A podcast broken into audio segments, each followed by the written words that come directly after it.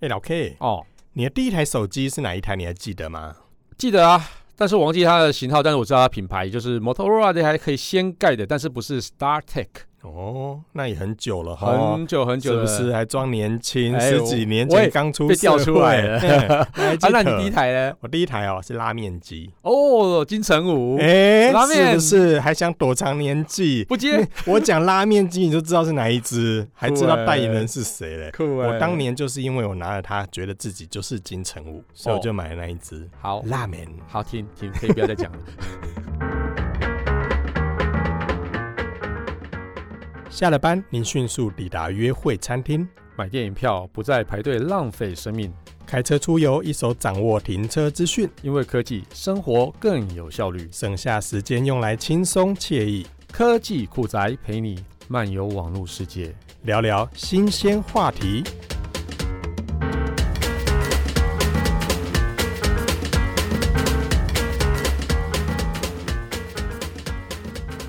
哎、你看当年呢、拿着那一只手机，不管是 T 一八、T 二八，都觉得自己整个人都会发光、哎、哎、真的，嗯虽然说里面根本也没有游戏，只能打电话，那对那还是唯一可以声控的嘛。而且在当时这么炫的掀盖手机，还有这么薄的机身，在当时也真的是超薄的少见，而对且我在办公室里面其实还有收藏了两台。嗯哼，对我就是觉得那个实在太厉害了，太是经典了太所以我经就把典了它收藏起来了。嗯，那其实，在功能手机时代啊，很多品牌都非常的辉煌，所以在像当时是你还记得有哪些手机品牌？在当时很，多 Nokia 当然是最广为人知嘛嗯，Motorola、嗯 Ericsson， ，Ericsson，然后西门子，嗯，嗯而且西门子有一阵子还变成台湾品牌过，哎，这我有印叫象，我有印 BenQ 象。西门子。嗯，当年还闹出了非常非常大的一阵旋风，对，那其实那时候他还赞助了欧洲的一些足球队，像是好像是切尔西嘛，对不对？我应该是记得应该是这样子。哦，那时候是非常风光的时候。那但是就是因为功能手机算走到末期了，所以真是时不我与。很可惜啦，对因为当时也算是台湾的品牌难得对，可可以这跨样子上的一国个际一个舞台。机会，这样对，子没。错没错。哎，很可惜，不过好像也因为这样的关系，后面又有新的品牌诞生，其实对也算好事一件啊啦。对，那其实那时候像这种双品牌合在一起被并购的，也不止只有西门子，像是 Ericsson 也是。嗯，那时候就是 Sony 跟并购了它，就变有成一阵 Sony Ericsson。 Sony Ericsson，对那有一是阵子是这个用双这样品的牌品牌并行了好一阵子，对然后对到智慧型手机时代，它才又变成独立的 Sony。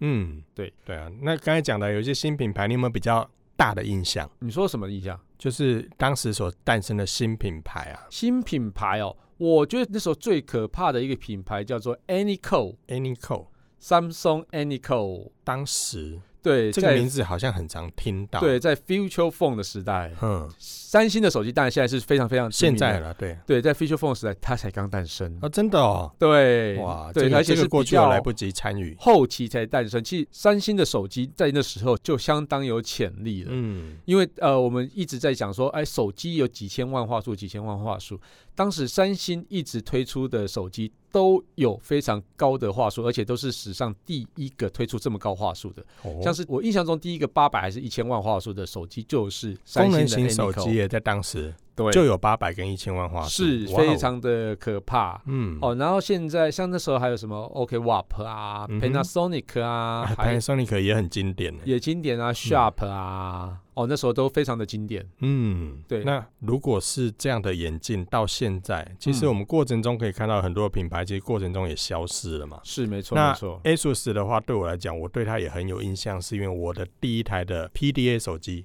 哦，就他们家的， PDA，对我觉得 PDA 当时也非常非常的流行，像是那个 Dupad 啊，或是说 P 七五零那个，我觉得都是嗯非常、也是很经典的对对的对一些对机型了、啊。对，没错没错。嗯那时候还有胖也是一个非常但是胖不算电话了，哦，对，它算是对数位助理嘛，还是数位助理数，但是它其实就有点像是以现在的来讲，智慧型手机的前身哦，前身了嗯，只是后来有嗯更多厂商更聪明的在类似胖这样的装置上面加入了通讯功能。对，所以胖就对不胖，变成瘦了嘛。后来哎胖，哎、胖 胖胖胖，现在还在吗？胖不在了吧？胖不在了应，该不在了，对。嗯，我好久印没有象中不在了，但是我很久没有我听到他的声音，我会手不中会还转收型了一到台别的地方去？对我手中嗯还收了一台胖这样子，呀。嗯可是好像后来后来后来开始，功能型手机就慢慢慢慢的被遗忘，嗯甚至是被取代了。嗯，这个风潮好像是从当时的 iPhone 开始，是不是？对，其实 iPhone 掀起了一个智慧型手机的风潮，因为当时为什么会流行呢？因为它荧幕非常的大，而且它可以触控。在当时啊，当时现在这个时候来看就觉得荧幕 A 怎么那么小？，对，最重要的是它可以上网，嗯哼。这件事情是然后让啊可大家是以觉前得的功能型手机好像可以上网，也可以，但是就是它的荧幕太小，所以可以做的功能就相对的少。那另外嗯哼是还可以游戏，虽然说以前的 Feature Phone 有贪食蛇，或者说一些比较简单的游戏可以玩，但是没有一个手机可以像智慧型手机的游戏可以玩这么的丰而富。且又是彩色的，对不对，而且其实就是你用手就可以去触碰到荧幕上，就可以去操作任何事哎不情用。拿一支笔，非以前的常年代还非要常拿一支新鲜笔在那边戳戳戳。对，但是如果说到第一支智慧型手机，就不是 iPhone 了。哦，第一支嗯智慧型手机是谁？其实是 IBM 的那个 Simon，他现在是在伦敦科学博物馆里面可以看到了。哎呀但是，IBM 有推出手机哦，有哦有，对，那时候就是具备那个智慧型手机的功能，像是行事历啊、笔记本嗯啊、email、简讯、通讯都可以用。但是那时候价格真的很贵哦，你猜一下多少钱？在当时哦，我想想，当时如果这价格应该要来个七八万吧？哦，其实没有啦，三万啦，比3万比现在 iPhone 便宜。诶，嗯怎么会嗯呢？跟我想象中但是的，当在当时你会用三万块去买一只手机，其实是真的非常，可是，在当时你可怕的看事像什情么八八一零啊什么，那个都是金字塔顶端的，那也很。贵啊。对对对，所以 IBM 这台你说要三万多块，我觉得有点出乎我的意料的对，便那宜但是其实就是说，因为大家的需求还没那么高，而且在网络的资源上并没有那么多无线网络普及的状况底下重，点应该很大台吧？呃，不小台，不小台，对啊，不所以我小台觉得对体积应该也是大家当时没有对选择的原因啦。，啊对对对，出门带砖头，这跟当年的那个大哥大一样。黑金刚的，嗯，所这以个是可蛮能蛮了不起可的。能也是因为这样了，我猜啦，我猜的啦，嗯。对，所以那个整个智慧型手机的流行，应该就是从 iPhone 开始。从嗯 iPhone 开始，那那一段时间，例如像 Nokia 啦，刚才讲的 Edison 啊、Motorola、Siemens 嗯这些还在吗？其实一直都在，而且那时候应该说算是他们最好最好的时候，因为那时候几乎在 Feature Phone 已经到了顶峰。但是呢，因为他们做的太好了，所以他们就一直在想说，我为什么要用 smartphone？对，所以他就一直在抵抗它。那就是因为他想要维持他现在目前既有最强的能力嘛，因为 smartphone 因为发展比较晚，所以他就没有一直想说要全力地去弄它。但是呢，终究抵不过这个世界手指头趋势的浪潮，对对对，这个世界趋势就是在这样走，他们没有 catch 到，它其实就会消失在这个世界上。所以像是那个摩托罗拉在二零一一年啊，它就是被 Google 以一百二十五亿美金收购。嗯，那另外像是 Nokia 啊那时候也是开始没落了非常久，当时 Nokia 市占其实将近五成以上啊，。当时卖很好，在当年，对对，对，完全没有。当年好像它也是有点像是你手中有一台 Nokia 的手机，也对是一件很炫的事情，对对对，所以原本全球销量第一啊，然后在二零一一年的时候就整个完全被翻过去。那为什么在二零一一年市占还是第一呢？因为它当时是以 feature phone 来去占领市占的。嗯，而不是以 smartphone，纯粹以 smartphone 就是完全它几乎没有排名嘛。但所以是在在当时它有推出类似 smartphone 这种东西吗？当时已经慢慢的已经出现了，但是就是还是以 feature phone 为主这样嗯子。哼，对哦，对，但然后是很慢了，对，那后来完全推出的时候，应该是在以卖给微软之后，会推出一些呃 Windows Phone。哦，Nokia 卖给微软，说真的，唉呃，怎么说呢？不我好觉得很说可惜耶、Windows Phone 的话，其实它也不是说不好啦。嗯那有些操作其实那个逻辑来说，是我一直搞不太懂。对，它的前身其实像是 Win C 一，在 Palm 时代其实是相当好用的东西。嗯，真的但。是转变到 smartphone 的时候，它却没有 catch 到这个浪潮，嗯而且做出来的界面其实并没有那么符合大家使用。其实应该说，只要习惯就好了。但是呢，最重要的是它的 APP 们完全没有跟上，所以你在呃 Windows Phone 里面的 APP 相对少，当时的 Android 已经其实够少了。就因为当时就是从 iPhone、iOS 的 APP 是最早被人家最开发嘛，最多也最最多的元，的，嗯，然后啊 Android 是被排在第二个嘛，嗯哼然后嗯哼后来 Windows 几乎有很多的没厂有商在推出 App 的时候，也只有 iOS 版跟 Android 版，是是是，嗯，没有 Windows 的对这个版本。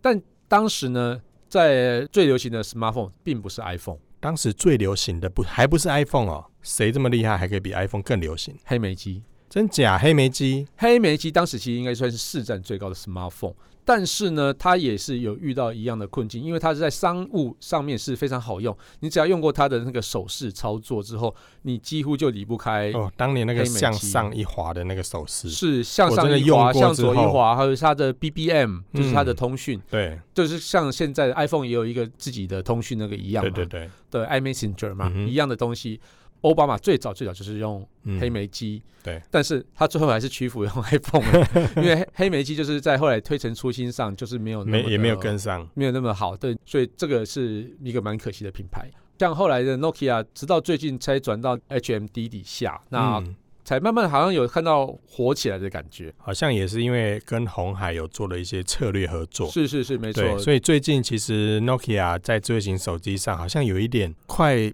爬起来的感觉啦。嗯，嗯，而且我觉得他们最近的手机其实做的也不错，所嗯以这个部分的话，其实我们也是很期待他们能够东山再起啦。对那对不过呢，其实这些老品牌好像也不是每一家都可以这样子东山再起哦。对，对其实我觉得最可惜、最可惜的就是一度应该是要登上全球智慧型宝座的一个品牌，而且它是台湾品牌，哦，一度，一度对。嗯哼，那它其实就是台湾非常知名的手机品牌 HTC，嗯哼，它其实曾经非常非常的辉煌，那就是在跟 iPhone 分庭抗礼。不分轩制，嗯哦，还有什么成语？ 我现在找成语找不到。OK，反正就是两大龙头这样子。结果从二零零八到二零一八年这十年间，其实它就整个是大起又大落。 为什么啊？啊一直为什么会这段期间到它不是曾经很红过吗？是我觉得很多国际媒体在当时还把它拿来跟 iPhone 来做互相的讨论跟较劲其实我觉得最重要的关键就是在 Apple 的诉讼， ，Apple 的诉讼对 Apple 告它一些专利的东西，然后侵权吗？对后来就是在美国就嗯发哼布禁售令，嗯哼，所以它其实那时候跌得非常的惨。那最后最后呢，HD 还是去买专利了。那这样子其实就是造成它第一个伤害。不过如果说侵害到人家的专利，这也不得不啊。对，因为其如实果我侵害到人家专利的话，其实台湾当时的专利法的一些战争呢，其实一直都比不上国外。国外的专利法其实非常厉害，它会埋了一些陷阱让你去踩，踩到之后，它可以用这个东西来去获利，或者是说来去让你倒。嗯哼，对，而且在你小的时候，它还不太会理你。小等的你时候，对，它是要告你，它拿不到什么东西嘛。嗯哼，等你长到它等你跟它有肥点了威胁性了，嗯哼，它就来咬你一口，嗯，咬你一口之后你就得掉了。咬你一口，它就成苹果咬一口，对，所以我其实后来才慢慢发现，原来咬一口的意思是这样，是这样吗？ 没有啦，好我 乱没想的。 对，哦，所以它这个也是第一个非常大的跌落的关键。嗯那第二，二个关键呢，是它自己本身的产品力在研发上。似乎有一点没有 catch 到时代的潮流跟脉动，就是说它其实有非常强大的研发团队，但是呢，它研发的方向呢，好像没有跟上消费者喜欢的东西，所以在呃那时候你还记得在 M 七 M 八的时候，嗯哼在世界上是非常流行的， ，M 而且七那时候好经典哦，很经典金属的对外壳，到 M 八的时候，我还双镜曾经用头了好长一段时对间，。双镜头、紧身镜头，那是非常嗯非常厉害的，在对无论在拍照品质，而且它那时候主打叫做四百万画素，就可以打死你八百嗯对万对画对，素了。那时候其实真的很让人家意外。对，而且但是拍到照了相当 M 好，九之后，我就对它有点失望。对，在 M 九、M 十，后来就是它，哎，奇怪，怎么没有坚持自己厉害的地方，然后去发展一些很复杂、消费者不容易用的功能？嗯那当时就开始慢慢的没落，慢而慢地且我记得没落当时好像它也因为 M 八、M 九卖的很好，然后就开始出一堆手机，嗯，然后都是 M 八系列，然后出来一大堆一大堆的大的荧幕、小的荧幕，然后嗯拿掉这个拿掉那个，然后就变好几个系列。那一阵子我常看 HTC 的手机，我从正面看，我完全分辨不出来这是哪一款型号。其实从背面看也看不出来啊。呃，真的没有啦，它背面还是有一些，例如说有些是金属材质，啊有些是对对塑对胶对材对质，有些塑胶材质纹路可能不一样。对对对，但其是实我就从正面蛮长完的全认不出来，然后到 M 九整个崩坏，嗯，然后后面又推出了迪爱系列的版本，嗯嗯嗯，然后更乱。对，所以我自己猜测啦，我自己猜测这个不表示正确的。那我自己猜测可能是有一些库存的一些零组件需要消耗掉，所以它你啊必说须有点得像以前的手机或嗯机车，反正我的还有零件，我对换个壳重新卖这对样子。对，有有，我觉得蛮有可能，我猜测有可能是这些原因的，但是不是正确我不太清楚。嗯哼所以总之，它就是跌落到现在有发展另外一个方向是 VR 的方向，但是那个嗯 VR 的东西其实是还蛮厉害的，应该算是全世界最厉害的 VR 装置。但是呢，那毕竟是小小众。啊众市场嘛对，所以嗯所以如果他真的全新转型到 VR，我觉得还蛮有东系的，但是它可能在公司的人力啊，或者说配置可能要削减一些，才有办法去负担它现在的那个人力成本或这许样子。吧，你看，除了专利诉讼啦，然后一大堆机海之外，我觉得还有一个印象让我很深刻，觉得很可惜是，以前 HTC 的手机上有很多很好用的软体功能，嗯，到后面后面都被拿掉了，就是它也不开发了，它就对改成 Google 的原生的环境是。是没然后错。就变成它功能特色越来越少，嗯，再加上有一些行销策略，我觉得很致命了，对尤其是网络上大家常讲的啊，HTC 是中国品牌啊， 身为老板讲错了一句话，其实到现在就一直被人家记住。对啊，其实我觉得那些话都可以用产品力补回来。我觉得对做错任何一件，可能长官的误，可能口误、啊，口误，嗯可能都可以从一些。但是那个口误，我对觉得又是可以体谅的口误，就对是对对你对在你身为商人嘛，其实有对对对有些对事情，我觉得我是可以体谅的。对对对，比但如是说你在英国生根的时候，你就说我们是最为英国做对啊的一个我品觉牌得这样子当商嗯人就是这样子嘛，是对是，但是我有一件事情，我觉得在这个过程中，他也犯了一个很大的错误，是当时同一台手机同一个型号，可是国外的规格跟台湾的规格不一样，是这也造成他在台湾的整个的品牌度也受到很大的挫折。对，当时知名的播客电脑王阿达一一度写了很多篇文章在批评这件事情，我觉得这件事情当时是相当严重。所以在在当时来讲，变成是说他把好的规格的产品卖给国外，是，所以但是却在同一个型号里面用比较低阶的规格卖给台湾。对，所以这他个当其时实写的那些文章，其实引发了轩然大波，一些媒体后来发现啊，原来是真的是这样子，然后嗯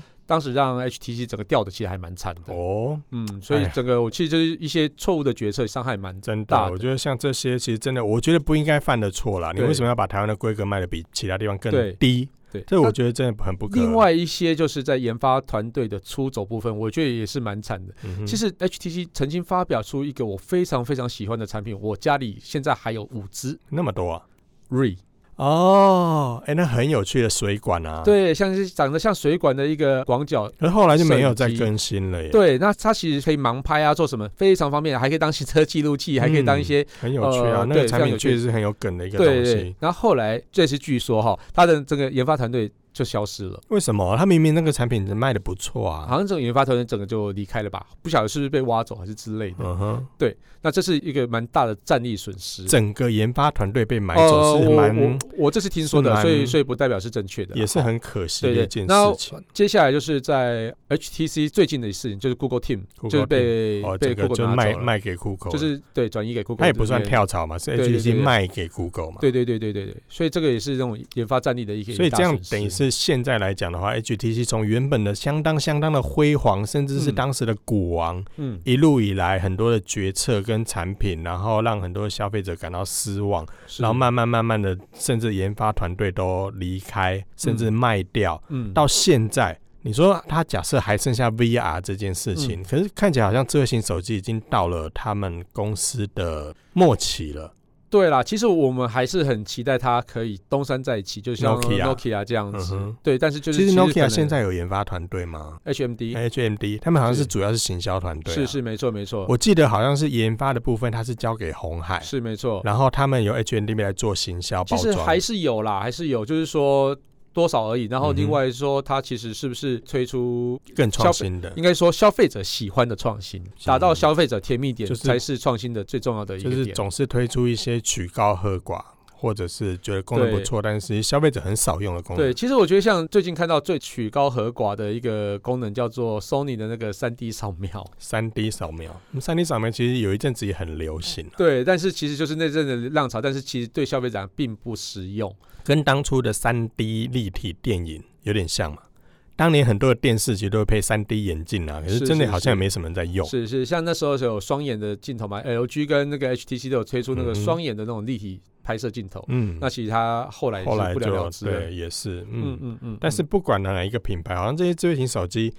曾经高峰，然后也曾经跌落，嗯，嗯也有人重新爬起来，可是是也有人就爬不起来了。，对，那为什么这些品牌明明手机已经卖的不好，嗯明明已经快不行了，而且撑得很辛苦，嗯他们为什么就不退场呢？我觉得其实很多都是在找一个时间点，或是说找一个它撑住，然后可以找到一个时代转换的点。他可以从那个时候再起来。他们其实有时候不会想放弃，就是说，我觉得呃，不晓得是不是好事啦。那对于股东啊、投资者买股票的人，我觉得可能不是一个好事，因为它就一直跌下去了。但是如果是对于消费者来讲，有品牌继续能够有研发能力，然后继续再去找一个时间点可以切入的话，是一个好事。像是五 G 的时代即将来临，如果它可以从五 G 或是 IOT 的切点上找到一个很好、他们独特的一个消费者又喜欢的一个创新的时候，或许它就东山再起了。哦，或许 HTC 可能也可以去找一下这样子的点，或者是说一个地方可以勾住，然后就一起往上走了，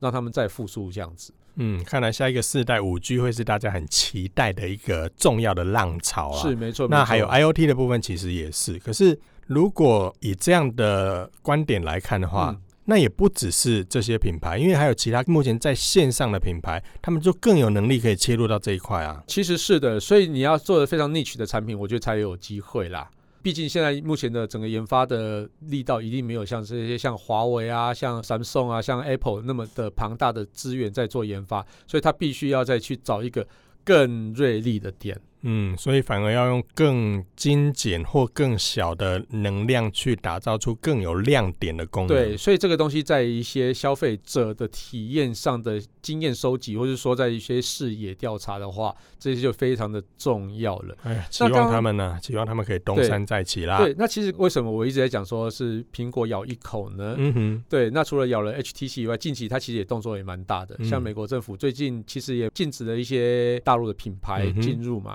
那我觉得这个东西到底是因为真的有治安问题呢，还是因为是商业的问题呢？我们就不得而知了。对啊，搞不好这件事情我们改天也可以来聊一聊呢。对，那这个嗯其实或许是商场上的战争提高到变成叫做国际间的战真争。的，而且在商场上啊，没有永远的朋友，也没有永远的敌人啊。是是那我们也是期待说，这些厂商总有一天，他们搞不好竞合之间，除了竞争也能够合作。对于我们消费者来说，也许有一天我们就可以享受到更好的产品啦。是没错没错。好啦，感谢大家收听这期节目，我是科技阿酷 Kiss Play。我是科技仔仔林小旭，如果你有任何想听或觉得有点酷，或者是你收藏了很多怀旧的手 机，都可以这跟我蛮们窄的分享啊， 对啊没错。或是说最近网络上发现哪些事太瞎了，不聊不行。都可以到我们脸书社团科技库再留言给我们哦，还有啊，快分享我们节目给你酷到不行。或者曾经用过这些辉煌品牌的朋友们，好啦，一起加入科技酷宅的异异想世世界，界，拜拜拜拜。